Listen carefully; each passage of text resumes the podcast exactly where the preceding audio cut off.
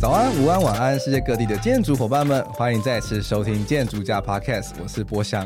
在播出这一集的同时呢，建筑师考试也正式的倒数一周了。我相信正在收听本集的朋友们，应该都没有要考建筑师，因为我大部分的要考建筑师的朋友，他们在这一周已经呈现了一种无以名状状态，就是一种啊，快死掉了，快解脱吧这样子感觉。那因为我自己本身呢也要考建筑师，然后也经历了两个月的准备，所以也需要稍微休个假啦。所以我就是借有这一集的机会呢，来回复听众们的留言，因为很久很久没有做这件事情了。那另外的话，想跟大家稍微分享一下我们在准备建筑师考试的一些心情，因为在 IG 上呢有跟大家稍微收集一些提问。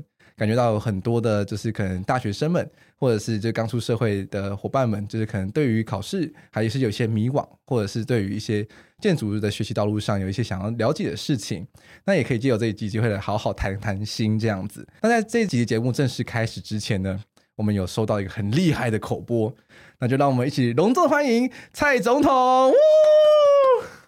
我是总统蔡英文，喜欢收听 Podcast 的你。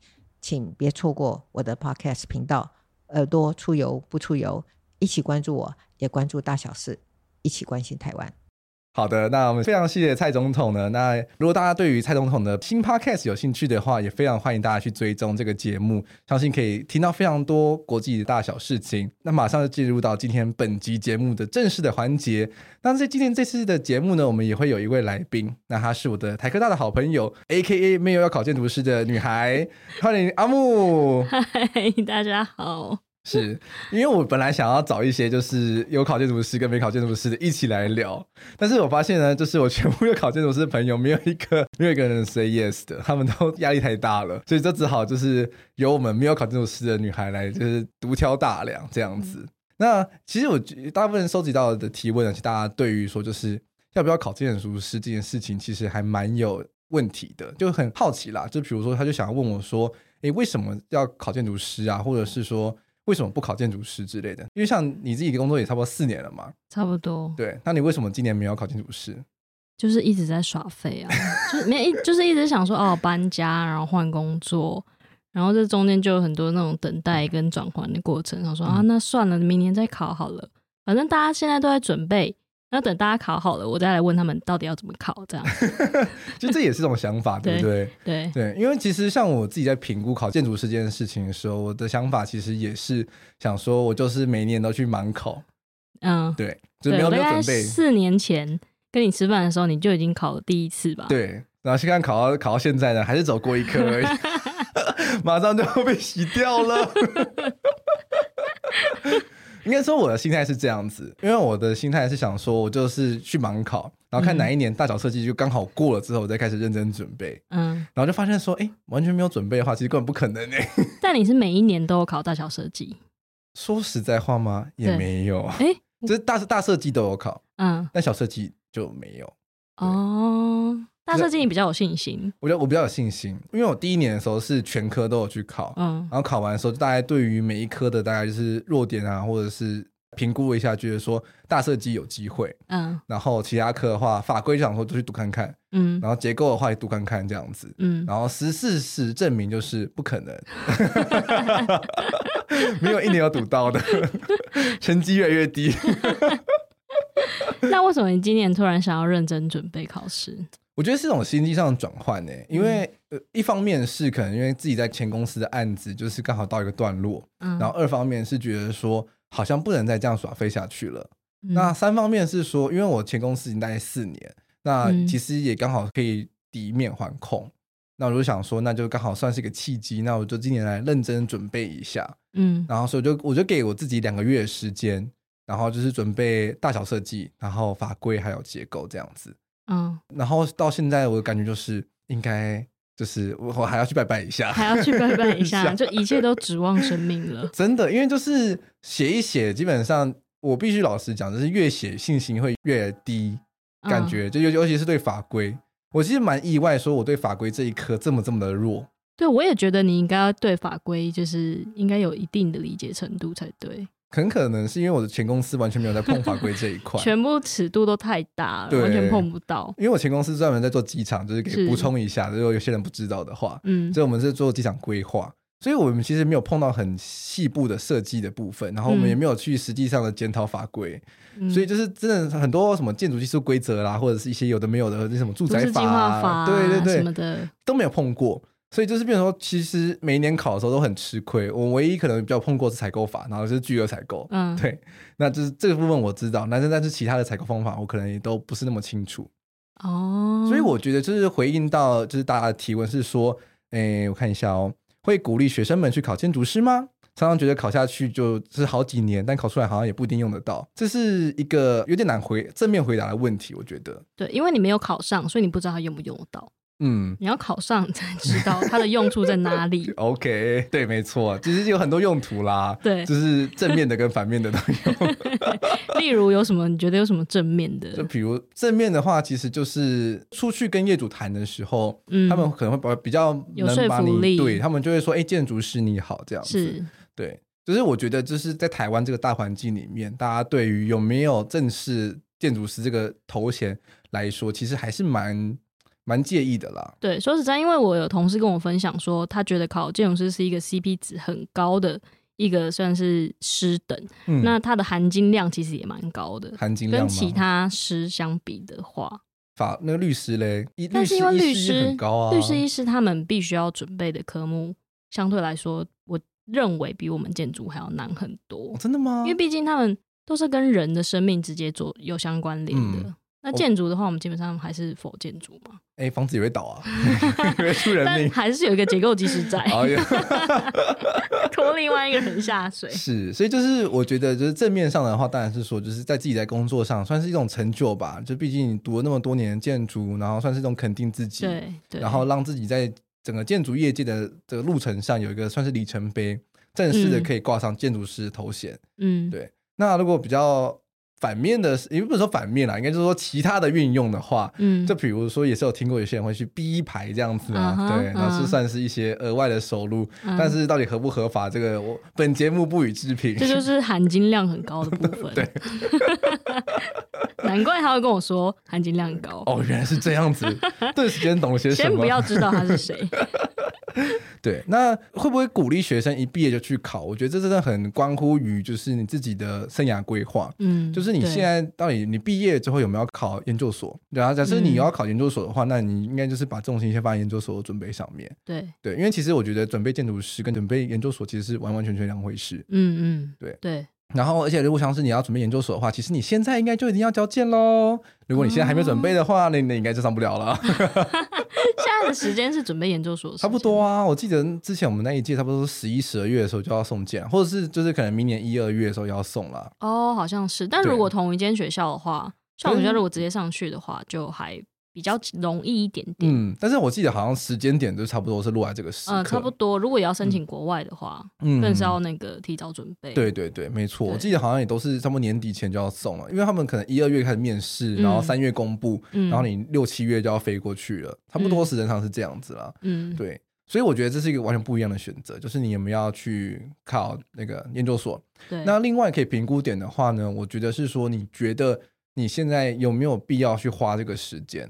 因为确实，就像这个提问的人说的，就是考建筑师其实蛮花时间的。是对，然后尤其是如果你要一边工作一边准备的话，其实那个心理压力其实真的很大。嗯、一个很多同同学都在边工作边考试，嗯、是一个心理上非常大的折磨。对，你上班一整天八个小时，下班后还要再去补习班读书。对，很多人去蹲补习班啊，然后就是晚上就可能蹲到十一、十二点，对，差不多。对，然后再回家睡觉。对，对，所以有些人会觉得说，那就是一毕业之后，可能就还有一个空窗期，先考全职一年，全职一年，或者是就是半年，反正到考期这样子，嗯、然后就先拼过个什么四五三四科，让自己稍微之后有工作可以轻松一点点，这也是一种想法。嗯，但是就变成是说，你在这样状况下的话，你就是六科要全部都考，对。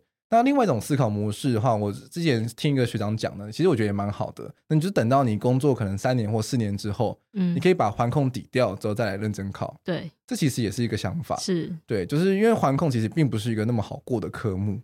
嗯，它好像每一年就突然会某一年特别难。对，因为像是可能好像我记得好像是一零八年吧，嗯，然后那一年的听说环环控就是突然间爆炸难这样子，，及格率非常的低。嗯，好像八趴左右，对对，对，然后那一年我就有听到非常多学长姐们的哀嚎。就是啊，差那一课科就对，然后就是全部被洗牌了这样子，因为因为那时候还没有滚动制，是。就就就很多人就是那一年就刚好被全部被洗牌，那其实就很很可怕。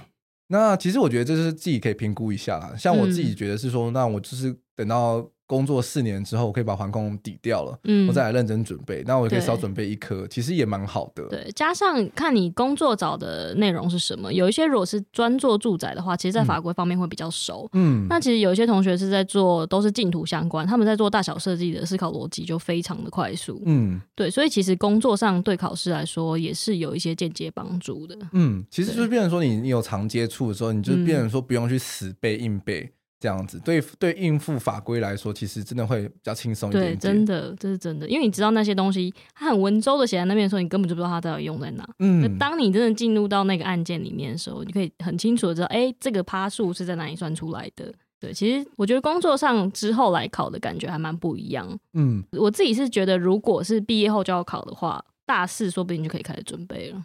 可是你大四都在都在忙毕设啊。大家都全心全力的放掉一点点，有一些大五的、啊，我说有五年制的、oh,，OK OK，因为我们是年制嘛，嗯，有些五年制可能比较没有那么硬。哦，因为很多人的，因为五年制是不是？哦，因为好像这样五年制，有些大四是去实习。哦，对对对对对，对，所以就变成说，其实确实有这样子的余裕可以去准备考试，嗯、其实也蛮好的啊。对啊，嗯，所以我真的觉得是看你自己个人的个人规划。对，对，其实我觉得一毕业就考，其实也 OK。嗯，那就是可能要给自己一段时间是空窗期。嗯，那就是经济压力会有点大啦。对，如果家里可以 support 的话，其实也还不错。对，或者或者就是等到你工作四年之后，把一颗抵掉了，才能认真面对。嗯反正总是要面对的嘛，对不对？对啊，早早 早面对晚面对都是要面对的。对，但是有第三条路啊，就是你完全完全都不考。嗯，对啊，就是完全不考。其实也不是不行，也不是也可以啊。在这个建筑圈里面，嗯、你就算没有这个牌，说实在话，你也可以活得很。你还是有一技之长啊，嗯、你只是不能人家出去叫你，哎，建筑师什么什么建筑师这样。嗯，对。但是如果你在一间公司里面做到一个比较高的职位的话，可能上司还是会要求你要去考。也不也不一定啦，也不一定。就是如果你想当合伙人，哦，对，那那你就可能一定要。嗯，但是如果你就觉得说你是当到什么总监或者是什么经理职就好的话，那其实其实有没有牌也不一定会有太直接的影响。对，因为主要还是以能力为重嘛，建筑这个行业。对，没错。嗯，那另外的话，还有一位听众就问到说，就是对对于学士后建筑有什么看法？嗯，学士后建筑吗？其实我们之前在大学的时候确实有遇过。那就是很多可能原本是读什么心理系啊，或是读一些机械系、机械系，然后他们就是毕业之后，他们觉得、嗯、哦，对建筑很有兴趣，那就来建筑系读研究所。嗯，他们就是就是所谓的学士后建筑。是，那学士后建筑的话，变成说，其实我自己觉得是蛮辛苦的，真的，真的很辛苦。因为你就变成说，你是因为读硕士大概就是台湾大概是两三年嘛，对，然后变成说，你可能你的硕士第一年你还要去修大一大二的设计，嗯，对，然后如果你未来想要考建筑师牌的话，你就是。然后设计学分要修满嘛，嗯，对，然后你同时又要写论文之类的，对，所以其实你在一个就是零基础状况下，然后要去接触到这么多建筑的东西，其实整个的的学习的压力会蛮大的。对，因为你已经是硕士，然后你来读大一的东西，那其实你有很多东西都必须从头开始，像是基本最基本的图学好了，嗯，可能都必须要去了解那些图到底是什么东西，对，然后去摸什么怎么用 CAD，怎么用 SketchUp 或者 Photoshop、Illustrator 之类的。那渲染啊，然后软体操作全部都要重来，嗯、你要把它浓缩在可能两年内就要解决掉。对，然后加上要跟我们一些大一小屁孩混在一起，就是你之所以，因为那时候都觉得那些学长姐哎、欸、看起来很成熟，嗯，然后可是我们也不会做呃组后的讨论，嗯，因为毕竟就是年龄还是有一点差别。嗯，就确实在互动上比较少了，对，很少互动。对，大大部分就是什么设计课的时候，就是一起看看图这样子。对对，但是设计课完了之后，还他们就是就是研究所的，还是跟研究所的，就是混，然后电大大学部还是跟大学部的混。但是如果真的有兴趣的话，还是还是得修。嗯、但是我其实也不知道现在那些学长姐去哪里了。我大部分听到的其实都发展都还不错哦。对，嗯、因为我那时候。应该是说我有我两个朋友，可是这两个朋友都淡江的。嗯，一个是我在美国认识的一个韩国女生。嗯，因为她那时因为那时候她跟我们很熟，就我还有另外一个淡江的朋友，她前几集有来过那个 Jacqueline。嗯，然后就是我们都很熟，然后她就看我们在做建筑，她觉得很有趣。嗯，然后她就说：“那我之后也要来读建筑。”我们我们以为她只是说说而已，就没想到她真的。就是大学毕业了之后，然后她就飞来台湾，然后考上了淡江建筑。那他是在跟你在美国认识韩国女生，对对对，然后他飞来台湾，对对，他还要在学中文，对，这这这这这是一个很疯狂的事情，你知道吗？他要同时学中文跟同时学建筑，对，这很厉害，很厉害，很厉害。对，然后但是他后来学了之后，他就觉得说，为什么建筑会这么累？比中文还要累，是不是？比中文学比学中文还要累啊！哦，真的。那后来。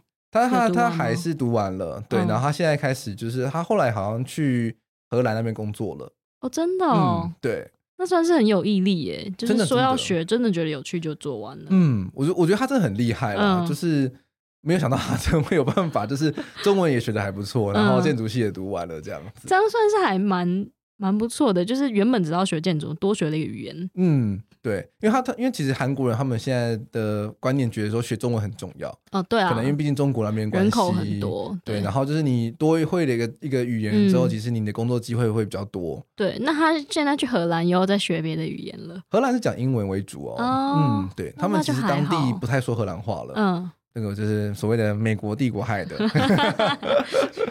这可以讲吗？这可以啊，哦，那真的还。还不错哎，其实我觉得这是看毅力啦，嗯嗯，真的要很真的要很有毅力，然后你要认真的浓缩自己的学习，所以会会比别人辛苦，嗯，对。但但是我大部分听到的就是学士后的，其实发展都还不错。哦我甚至有个学姐，她也是学士后，然后她毕业之后很快两年内就考到建筑师了，哇，然后就自己开业了，哇，对。因为其实如果学士后还会选择要来读建筑，那表示是真的喜欢建筑才会来，对。对啊，所以那就一定要有毅力把它做完啊，不然你都来读建筑了。但是你就是对，只，就是就是你会意识到说，其实建筑系真的是全大学部里面，就是全全部科系里面，真的最操劳的一个科系。真的啊，四年然后浓缩在两年，真的很厉害。嗯，没错没错。好的，那有另外一位听众是提问说，读建筑系大一大二的寒暑假推荐去事务所实习吗？电会都不会，去事务所会不会太早了？嗯嗯，你大一大二的时候有去实习吗？我大一的时候没有，嗯，我大二的时候有，嗯，对，但是我觉得我大二那时候其实算是就是电绘已经都有基础了，嗯、然后三 D 模型的建模也都有基础了，嗯，所以我去事务所实习的时候，其实算是可以帮到一些忙。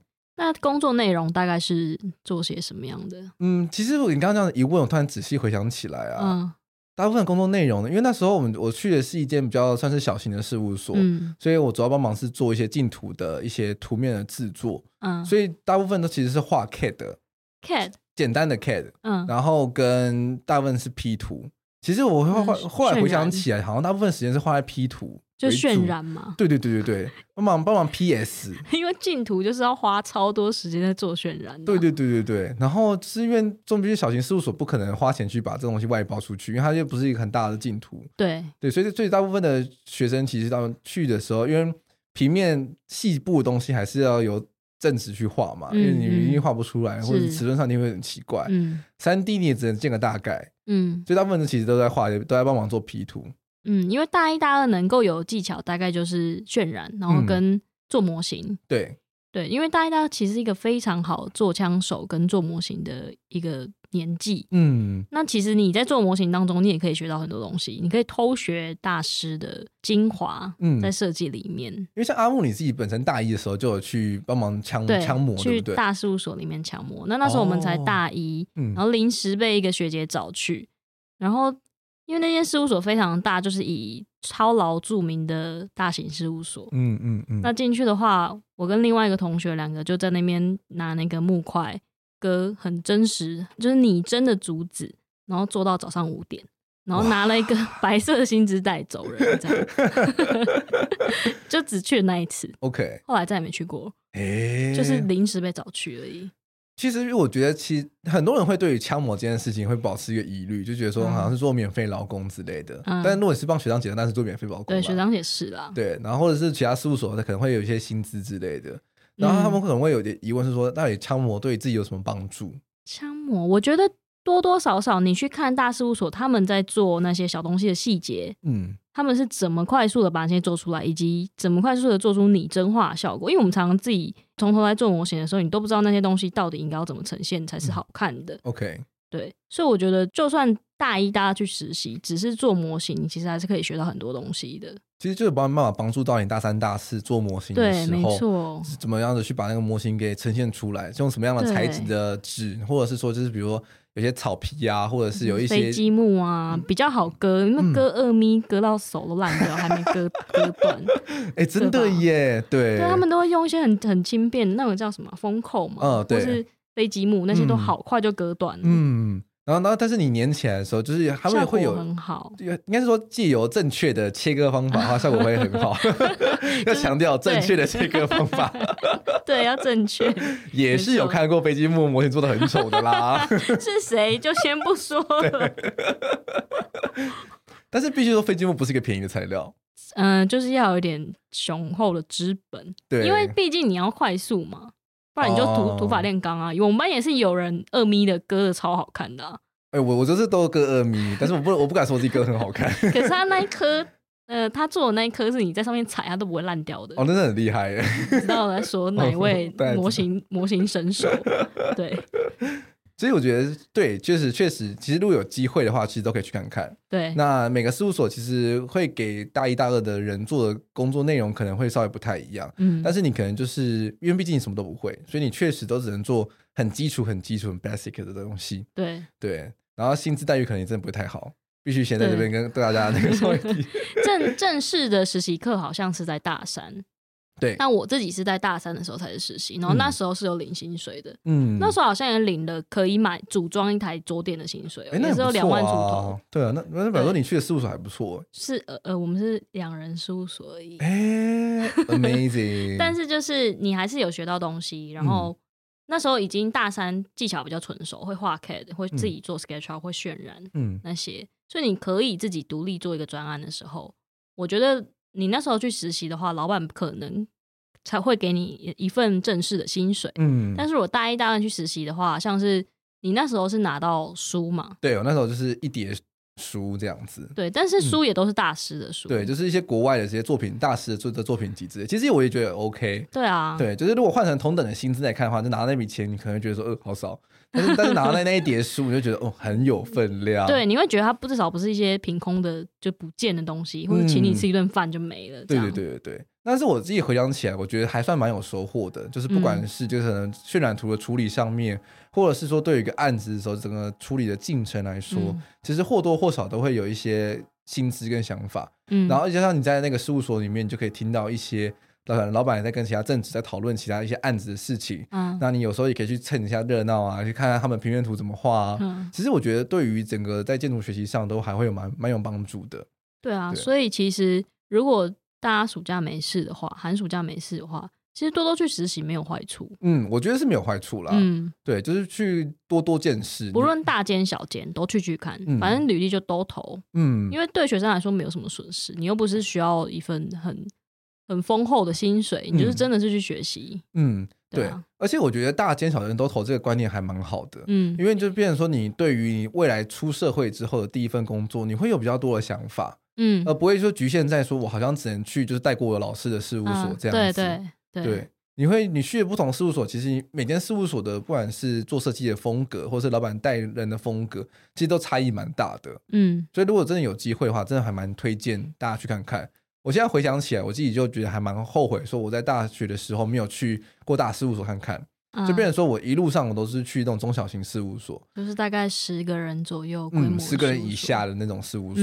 哎、嗯，有来，我有去过，有一间算是二三十个人的，嗯，对。但是那时候我就是去了中型事务所，觉得说，嗯，不喜欢那个环境耶，所以我就是同事之间的氛围就对了。对，就是很安静，就是你一直在上班的时候都很安静。越大间的都有些越安静，但我知道有一些很很棒的那个大间的事务所，嗯，对，还是有一些。所以就是要大家多多去寻宝。对，其实都都试试看，趁学学生时期可以都试试看的时候，反正真的对工作就是。因为你们大概只要待一个月而已，一两个月，先预习一下。对，你正职签下去，你这三个月起跳了，你就觉得啊，我三个月没有不撑完这一波就没有年终，大家都在想这个问题。对，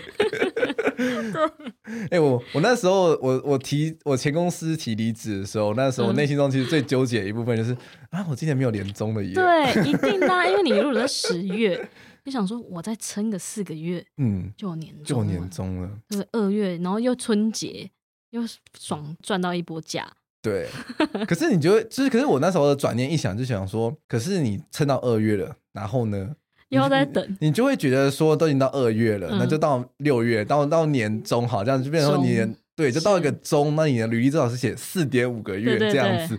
可到中了，你就觉得说，那再待一下好了。对，然后你 就会无止境的一直轮回下去。所以真的趁学生时期，对一两个月可以去就赶快去。真的是啊，现在很蛮后悔以前没有多多去实习的。嗯，对啊，就玩一玩啊，反正就是各个事务所。对啊，就试试看啊，总比就是在那边耍废好。你有去过什么很有趣的事务所的经验吗？我吗？事务所就是。呃，我自己觉得大三那个两人事务所还蛮有趣，因为那时候是做一个青田街的历史建案哦，对，然后那是一个像是呃老旧的眷村住宅，然后还要改建成咖啡厅。虽然这个案子后来没有成，但是我觉得呃中间的找那些历史资料的过程跟访谈的过程都还蛮有趣的，嗯。哎，听起来蛮有趣的，就还、嗯、还有是要现场去有到现场，还有在现场去那个放样，就是去测量，哦、你要画那个真实的图面出来。嗯，哎，这蛮蛮蛮不错的、啊。对，这只是在实习做，我自己一个人负责这个专案。嗯嗯，我都蛮厉害的，是一个有趣的案子，但后来没有成啦，嗯，就是蛮可惜的。我记得我那时候大二去实习，有做的案子的话，好像是一个尼泊尔净土，嗯，它其实尼泊尔，嗯，但它其实就是一种创意净土，它不是一个实际要落实的案子。他们那个净土大概大意上就是说，在尼泊尔那边，因为很多比较贫困的人嘛，嗯，那有没有什么就是用建筑的方法去可以很快速的去搭建一个就是那种临时的庇护所的的的形式这样子？其实现在这个议题很多。地方都在做，就像我们现在疫苗的那个医疗的那个快速、哦、快速快速医疗站，对对对，快速医疗站啊，嗯、对，就类似这种嘛，嗯，有点类似，但他那那时候是说就是给人住的地方哦，对，所以那时候我们提出来的构想是用那个，就是我们会搭音架嘛，台湾其实有很多的废音架，嗯、对。对，那我们就是把音架运到那个地方去了之后，我们其实可以用音架去很快速搭出类似像街屋一样的形式的空间。那我们就是用音架去组成一个某种形状，一种 module 的形状，然后它可以无限的复制，然后而且又会一一整片串在一起这样子。然后就是用音架，可能它可能还会甚至会有两层，可以有负层的空间，有楼梯嘛。嗯。然后它的音架会放个底板，然后底板上面再铺一些简单的材料，它其实就可以是形成一个完整的的室内这样子。它等于是模具化这个概念，然后让它复制、复制再贴上的那个意思，就对。对对对对，所以那时候其实就有研究过很多不同的材料，然后就有去看，嗯、甚至因为我们事务所那时候有一个专门负责就是食物面的那个老板，嗯，那他就实际拿印架来给我们研究，那看怎么样组装。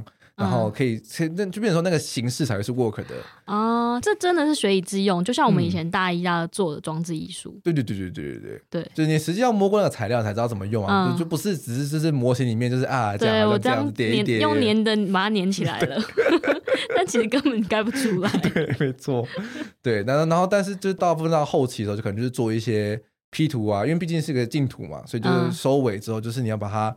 文字化，然后图像化，然后图面给画出来，这样子。哦，那其实这个专案听起来蛮有趣的。其实也是一个有趣的专案。以大二的学生来说，可以碰到这样的专案，对于大四的专题应该也会蛮有帮助。因为大四有些专题是做太空站的。嗯、哦，OK。对，嗯。所以我觉得，就算大二，你你真的去多尝试不同的事务所他们做的案子类型，嗯。哦，对，因为其实每个事务所他们专长的建筑类型也都不一样。对，这点是我在毕业前完全不知道的事情。这个我也不知道，谁知道？嗯、就是你实际上去了之后，就会发现说，哎，这间事务所其实专才是专门做住宅。对，哎，住宅又有分所谓的就是集合住宅，或是公共住宅。对，就是投公家的净土案的、嗯，或者是他专门做透天。就是有些建筑师专门去做那种，就是大部分是南南部的，中南部为主。嗯、对，然后或者说这个这间事务所他们专门是做可能学校。或者是他们可能专门是做一些公家案，对对，国民运动中心、美术馆啊、图书馆，其实每一间公司专攻的领域稍微不太一样。对对，像是我前公司的话，机场嘛，或者是像是我有听过一些事务所专门做医院的，嗯，像这两类其实都是非常非常专业性质的东西，非常少，甚至像是台积电的厂房，哦、真的。有有这个我知道。听说要去做，还要签保密协议哦。是是，当然啊，当然要签。真的真的，所以其实很有趣啦。我觉得就是去每个事务所多看多了解，嗯，会对于就是自己的未来在选择你第一份工作的时候，其实会有蛮有帮助的。嗯，对。那其实这边也可以再补充一下，就是大家对于第一份工作的想法。因为我自己那时候刚第一份工作的时候，我做一年的时候，其实我有一阵子有一个低潮期，嗯，我非常非常的想要离职。我甚至还去面试一件工作，然后也面到了。这我不知道哎、欸，对我，我只知道你很想离职。那是我第一次很想离职的时候。因为我后来每一年见到你，都跟我说你要离职，然后老板不要听，老板不要听。对，但是我我我后来有跟我前老板坦白，就是我自己做第一年做到快满一年的时候，我其实已经有偷偷去面试一份工作，其实也已经面到了。哦，真的，已经已经到谈薪水阶段，是对，是一间美术馆的，算是策展员的工作。哦，嗯，好像有，好像有听过，有听过，对不对？对。对，但是我后来就突然间想起了，就是当然是有两有两个关键了，一个是我就是在脸书上看到一位在美国的学长，他是说他因为他算蛮高阶的人，嗯、然后他说他面试的人，如果他有他任何一份工作没有待超过四年的话，他完全不会考虑。四年吗？嗯，对，四年还蛮久的。嗯，可能是美国那边的习惯吧，我不是很确定啊。反正我那、嗯、我看到那一句话的时候，其实就让我自己心中有点惊惊的。我觉得说我第一份工作至少要待到四年，至少三年以上，啊至少三年以上这样。但是我觉得你后来也蛮做出心得的啊。那也真的是慢慢的步上轨道了，因为第一年挫折感其实蛮大的。其实任何一份工作都是，因为你都不熟啊，对啊，你就不知道到底要怎么做啊。嗯，对，所以我觉得其实大部分在接触到第一份工作的时候，其实挫折感会意外的大，因为它跟学校落差很大。对，我有一个很长很长的适应期，嗯，那一部分也是因为我前公司是做机场类的，那之前完全没有接触过，所以第一次碰到的时候，其实你就会觉得说，哦，我好像每天都在读资料，每天都在不知道在干嘛这样子，嗯，就好像很闲，然后都没有，嗯、好像我人生没有长进，嗯，对，然后大家都在懂那些读那些法规的时候。你我就什么都不知道，然后画那些大尺度的东西，你画的东西都那么小，根本就看不到。嗯，然后就 当看看，而且就可能就听到一些学弟这样，因为我同梯他就是在中南部做嘛，嗯，然后他们事务所专门做那种就是透天处的，嗯，他已经盖完几栋了这样子，说，哦，对啊。那种那种那种比较的心态会不会突然间涌现，你知道吗？当然了，以前我们在南部做透天案的时候，手上都四五个案子在跑的，嗯嗯，就是要非常快速的评估，然后直接透天建造画完施工出去这样。所以就是突然间，就是一年过去之后，就觉得说，哎、欸，我手上什么都没有，然后对方已经盖了不知道几个案子，这样会比较没有成就感。我觉得对，这是会比较没有成就感这部分。嗯、然后以及不是像净土，嗯，因为净土也是，呃，你付出可能一两个月的努力，拿到那个案子之后，你就会有很大的成就感。是。对，那你们那个案子是那种长期五年、十年在跑的，对，所以就是那个整个那个心理的那种成就感就很低落，这样子。对，所以那时候就是下班之后，我想说，那不行，我打起精神来，我去补西班牙文，我去做什么事情，这样子，我去划龙舟。对，划龙舟，早上五点起床划龙舟。对，所以他协助我去撑过了第二跟第三年，嗯，我必须这样讲，因为他。它可以满足我部分的虚荣心，我把这一趟旅程划完了，这样。因为比赛可能有得名啊，嗯、或者是没得名也好，反正就是，至少会你觉得好像有做完一件事，做完一件事情，对，嗯、就是好像人生有在往前的感觉。嗯，其实我觉得这也是出社会之后的一个课题。嗯，因为之前读书的时候，你你会有 milestone，就是你啊，反正国中读完就读高中，高中读完就读大学。但是你大学毕业之后，然后呢？研究所，对，没有然后了。之后的人生就要靠你自己了，你要自己去想，你到底要走什么样子的路。嗯，那你自己在于克服怎么度过你说没有成就感这件事情，我觉得每一个人不太一样，是因为你刚好走过去了。那如果有一些人他就是想要得到那个成就感呢？他如果没有待到一年，嗯，我觉得还是看个人。怎么讲啊？我觉得那就是就是你要去找到有办法去。你你在建筑这个地方找不到成就感的话，你就你就真的要换地方。我觉得也不一定是换地方，应该是说你就是用你可能课后的时间或者周末的时间去找其他的活动，去让你有这个成就感。像比如说像我的话，我就变成说我平日上班嘛，然后就是我一个礼拜会有一天去学西班牙文，嗯嗯，然后就是我周末的时候去划龙舟，甚至到说我划到第二年的时候，变成说我每天都在划龙舟，嗯，嗯对，然后就是会一直去比赛。所以他就是他可以去协助我，让我觉得说，哎，我一直都有在学习新的知识，或者是说我有在进行某些事情，然后是有不断在往前的，而且是比较短期内可以看到成效的，或者是说我去健身，嗯，对，那我去健身，那我觉得，哎，我这样子健身三个月之后，我体态有变好，我整个变得比较健康，所以就变成说我在建筑这一块比较没办法拿到成就感的时候，我开始从其他的地方去摄取成就感的来源，嗯，甚至像比如说像我这样做 podcast。那他也会变成是说一种兴趣，然后一种就是一种成就感的来源，就是哎、嗯，有机会跟大家听众们这样互动，我觉得这样挺好的。哦，因为我听过另外一个说法是，如果我这个工作我做了三个月，我真的不适合，那我就赶快换。哦、所以我也听过那种一年内换过四五间事务所的，嗯，就是他就是一直换一直换，他就真的没有找到他喜欢的事务所。嗯哼，所以我觉得。就是要看你到底是哪一种人，像我想这种就是会用很多生活中的乐趣来填补工作上没有就是 没有得到的那份成就。对对对对，对。但是如果你真的很在意你工作上想要得到成就的话，那就真的多尝试看看，嗯，也没有不行。可是你这样子一直换事务所的话，也是蛮麻烦的，不是吗？比较麻烦是因为建筑圈很小，嗯，但是因为建筑圈真的流动率也很高，嗯，所以每个地方都很缺人。你去哪里都还是会有人要你哦。Oh, OK，对，它算是有利有弊啦。就是你一直换工作的话，可像你刚刚分享的这位朋友，他最后没有找到他适合他的事务所吗？那个最后好像去工地了。哦，就是去工地了。因为其实建筑界有建筑圈有非常多，不只有事务所可以做。哦，对，这倒是真的。因为有营造厂啊，嗯，有工地啊，有有超多有建设啊。因为像我们这一届很多同学，他们其实都是去室内。室内的很多嘛，然后另外就是像是就是营造厂、营造厂，对对，营造业嘛，对营造业，比如说我们台塑啦，对啊，台塑啊，呃之类的。然后也有很多去那个当公家人员，嗯，可是去考公职，但是公家人员都很快就离职了。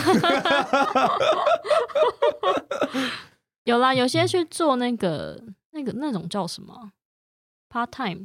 哎，那也比较 part time 哦，那那那叫什么兼？那不是兼职，那叫什么约聘？有约聘，约聘对约聘。嗯，但是我听到大部分去做约聘的，主要是因为就是因为公公职就是朝八晚五嘛，然后晚上就是会有自己的时间可以去读书。对，呃听到大部分选约聘也是因为这个原因。对，哎，所以其实这也是另外一个选择，这也是个另外一个选择。对，如果你去做约聘，你真的还不知道自己想干嘛，嗯，那你只是想要过朝九晚五的生活，嗯，那你就去考约聘。嗯，对。其实也是另外一种出路哦，不一定要去事务所，因为事务所你有可能没办法晚六了。呃，大部分蛮大部分不行，蛮蛮大部分其实没办法的。而且事务所的人，我觉得有一部分是要喜欢做设计。嗯，是。你如果不喜欢做设计，你真的在事务所很痛苦。当甲方不错啊，对不对？当甲方不错，当甲方蛮蛮。哎，那个地方改一下，这个地方改一下。对啊，这张图不行哎。对啊，当甲方 这边怎么没有签到名了？或是工程顾问公司 也有蛮多的。嗯，哦，对对对对对对。对啊，其实建筑这条路不一定只有事务所可以走。其实蛮蛮广的啦，就是大家可能会因为会会先说自己在事务所这条路上面去看，就可能就没有看到其他地方，其实有很多可能性。对，对但是实习可不可以找？这我就不太清楚。实习我记得好像建设公司也有，甚至我有跟我一个听众在聊，他现在是在结构技师的事务所里面工作。嗯、哦，他在建筑，他是建筑系，但他在结构技师那边工作。对。因为他在一间很大的结构公司里面工作，然后他是帮忙在建，嗯、就是建三 D 模，哦，BIM 的那种对对对对对，建 BIM，嗯、然后建 Grasshopper，因为现在建筑的形状越来越奇怪了嘛，对，对。所以变成说很多用传统的。软体可能建不出来的形状，需要用参数 Grasshopper 去做。对，他就他就帮他们的结构技师用 Grasshopper 去把那个形状给建出来，嗯、然后去检讨它的是一些什么怎么交接什么之类的，哦、其实也蛮有趣的。对，这其实也是一个不错的出路。嗯，对，不一定要局限在事务所。对，所以我听到的时候，我觉得哎，那蛮有趣的耶，嗯、就是而且他们负责案子真的还都还蛮大的，比如如果真的很大间的话，那我知道是哪一间。嗯、哦，真的吗？对，就是他们做大巨蛋啊，然后做什么台中的那个。中中中国医药大学他们的 Fingari 的那一个美术馆啊之类的，嗯、对，所以就觉得说，其实很多可能性，就是不要把自己的眼光限缩在做事务所里面。对对，那但是我觉得回应到刚刚提到的，就是说，如果大学时期有机会的话，嗯，其实多多去事务所走跳，其实也蛮好的。对，反正都投看看，然后就是实习，反正就两三个月的时间。去不同的事务所里面去体验一样不一样的环境，嗯，你会有很多的新的冲击啦，就觉得说，嗯，原来建筑界是长这个样子。对，原来建筑师在甲方面前也是这么低头的，考到建筑师头还是要低低的，也不一定啦，也不一定。其实大部分是要听甲方的话。嗯，应该怎么说呢？对啦，你如果投公家的甲方就是政府或是相关单位啊。应该是说，我前老板的话会是比较像是据理力争型，啊，因为你们是顾问，嗯，偏顾问型，你们是有专业的，嗯，对。对，但是因为建筑师就是得听资方的话，大部分是这样。嗯好吧，那这样说一说好悲哀哦。大家还是不要，大家还是不要考建筑师好了。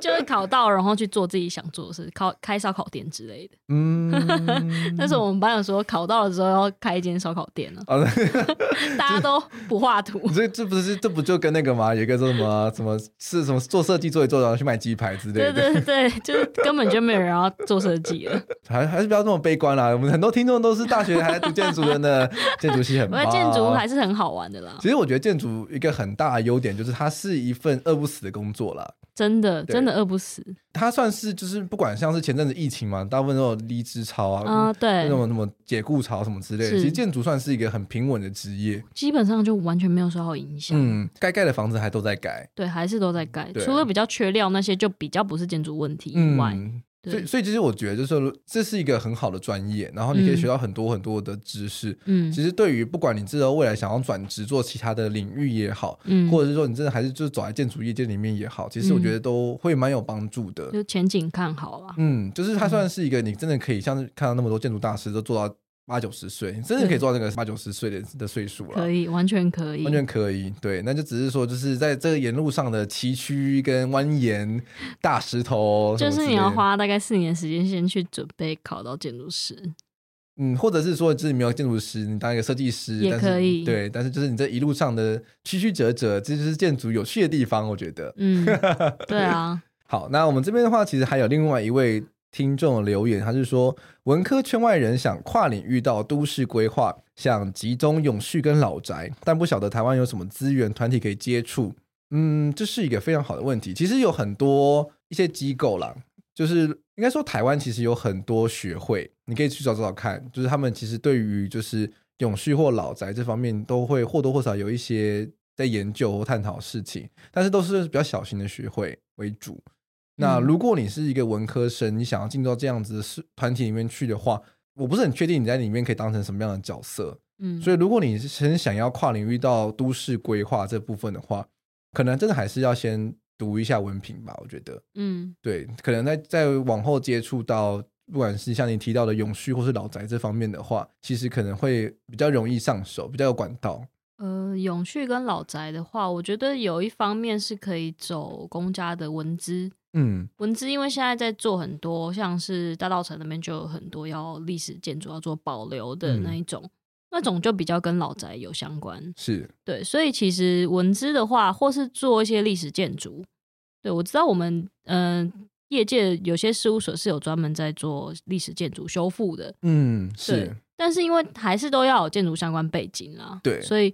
你除了文凭以外，你还是多多少少得回去修一些建筑的相关学分。嗯，对。再加上你刚刚提到的，就是都市规划、跟永续、跟老宅，这其实算是三大不同的领域。对，必须老实说，非常大的。对，就是都市规划虽然说会挂钩到永续这方面，但是永续大部分还是在谈的是建筑的永续该怎么样的去处理。对对。然后老宅这方面的话，其实其实就是一个很大的议题，就是像文资保存啊这些聚落啊、古迹啊之类的，其实它算是三个不同的东西。嗯，所以如果这位听众真的想要往都市规划去的话，嗯，之前我们有一集就是跟牛在访谈的那一集，因为他去就是去德国去读都市计划，嗯嗯嗯、你可以去听听看，就是都市计划可能跟你想象的稍微不太一样。嗯，对。它可能涉及比较多层面的，其实是一整个大社会的探讨，政治文化、政治文化之类的人文背景的。对对对对，当然可能跟你文科的背景可能很很相符，对，对，对。但是你要从那边去跨足到永续或老宅的话，其实可能会稍微会嗯比较没有挂到钩上面去。嗯，对。所以就是可能还在想看，那你想要了解的是什么？嗯，对对。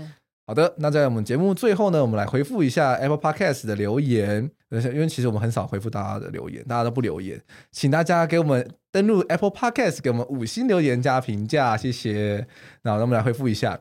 来，第一位是 G A Z 七七二七七，好喜欢你们讲关于竹子的主题，在你们的介绍下开始关注国内外的竹构建筑、竹艺品。不知道你们有没有听过 Podcast 有个节目叫做 Bamboo You，推荐你们可以合作哦。好的，那其实是我们这个竹子类型的节目是很开心，可以跟台湾竹会有合作机会。那我们总共会推出四集，那我们第四集即将在十一月二十九号上线，那会是再进一步的跟大家说明这个二零二一构筑林铁新锐展的学生组，他们预计在明年寒假的时候推出的作品的进一步的报道哦。那第二位呢是 Carl 九八五，业主到此一游，这样 G Y 的标题很好玩呢。我其实不太懂你们的环境，多理解。其实我知道这个人是谁，他是我前业主。你的业主是是？我前业主，我前业主的承办。他是来光顾一下的，对。对，因为他从我另外一个朋友那边的节目听到我们这边来。就因为我去 fit 一另外一个机场的节目，他说他原本不知道你在做这，对他不知道，对，然后因为我去 fit 另外一个机场的节目，他就听到，哎，这个声音好耳熟，那也搜搜寻一下，哎，这不是就是博翔吗？因为声音，你声音很好认啊，对。对啊，谢谢谢谢，这些受到你很多关照，谢谢，吓都吓死了。好，那另外呢还有是台湾装 S 欧游记很棒，与你们一同游欧洲。其实我真的还蛮喜欢欧游记这个系列的，嗯，就是聊起来比较轻松，就不会那么拘谨。你说跟德珍静姐吗？德珍静姐还有还有 Carl，、哦、还有那个耀先，对，耀先。其实因为很很好玩，就是回忆旅行这件事情。嗯、其实我真的觉得，嗯、呃，体验建筑这部分真的还是就是现场去旅行的时候会有很多很多的感触。对。所以我也真的非常期待赶快解封，我好想赶快去旅行。真的，很多很多国家想去，去当地走才可以活化你的那个整个人生。嗯，没错，建筑是需要去当地体验的。嗯，就是你真的看一些这种包装杂志什么之类，其实虽然说你有看到了很多美好的照片，是但它其实在你的脑中不会有太大的印象。对对，所以就是。你要实际到现场之后，实际去体验之后，去触摸那个建材纹理，然后气味，嗯，那些顿时间那些东西都会在你脑袋变得很鲜明、很 vivid。对，我觉得这真的很棒哎，所以这个这个疫情真的是很该死，真的，希望赶快解，希望明年中后啦。嗯，那你差不多，你解封之后想去哪里呢？我其实最想去的是泰国，我跟建筑完全没有任何关系，我只想去吃辣的跟喝喝吃辣跟喝辣，就是。去一个很热的国家，欸、其实像泰国建筑也很厉害哦。泰国本来我知道泰国是本来设计类就很强，嗯，对。但是建筑的话，我就比较没有 follow 到。因为其实好像蛮多大型事务所在泰国也会去做分公司的哦，真的、哦嗯，对，也会设点，因为他们毕竟大部分他们在常常讲英文的人也蛮多的，对，很多，对，所以就是对就比较便宜嘛，嗯，就是。与其去新加坡设点的话，泰国其实也蛮比较便宜很多，哦、所以有一些大公司也会在新加坡设点。所以我陆陆续续听到，这个新加坡他们的建筑也还蛮厉害的。我知道新加坡很厉害，嗯，其实东东南亚建筑都还蛮有趣的，嗯，因为他们是发展中国家，嗯、他们有一些很很有别具特色的建筑师，嗯、大家有兴趣的话，其实都可以找来看看。当然，他们的一些地理条件其实跟台湾相比起来不太一样，对，因为比如说像新加坡，他们没有地震。对所以你就可以看到他们有很多建筑的梁，那个柱子都超细，超细。你就讲，然后那个楼板挑超出去，没错，可以做的很轻巧。对，然后这是大超大挑空这样子，你就觉得台湾就比较没办法啊，好羡慕啊！没有地震的地方真好。是啊，人命安全还是比较重要吧。真的没错。嗯、好的，那最后一位呢，就是真好好听，这是 Joyce Lin 零二一九的留言。不是建筑人，但是是艺术人，所以各个艺术相关的都有听。建筑方面最喜欢你们，没有之一。之前自己也有去当背包客环欧过，听欧游记好有感。然后德珍的声音也太性感了，又好会说故事，耳朵直接怀孕。大家都很喜欢德珍的声音。嗯，我不想要想象，我认识德珍，我不想要想象这画面。德珍他现在已经回英国去了哦，真的，嗯、我很久没有他的消息了。他现在去读博士班，哇哦，只是完全，就是他人设很完整，你知道吗？他人设很完整，很符合他的人生。对，就是你觉得说他就一定会去做这件事情。对，所以大家就未来的欧游记的最后一集的话，就是可能会是用远距的方式录音。对，因为我们的伙伴之一已经在远在他方的英国了。噔噔。好的，那其实这一集真的非常有趣啊，就是很轻松的聊了非常非常多的话题，可能很多人疑问还没有办法就是在这集中南瓜起来。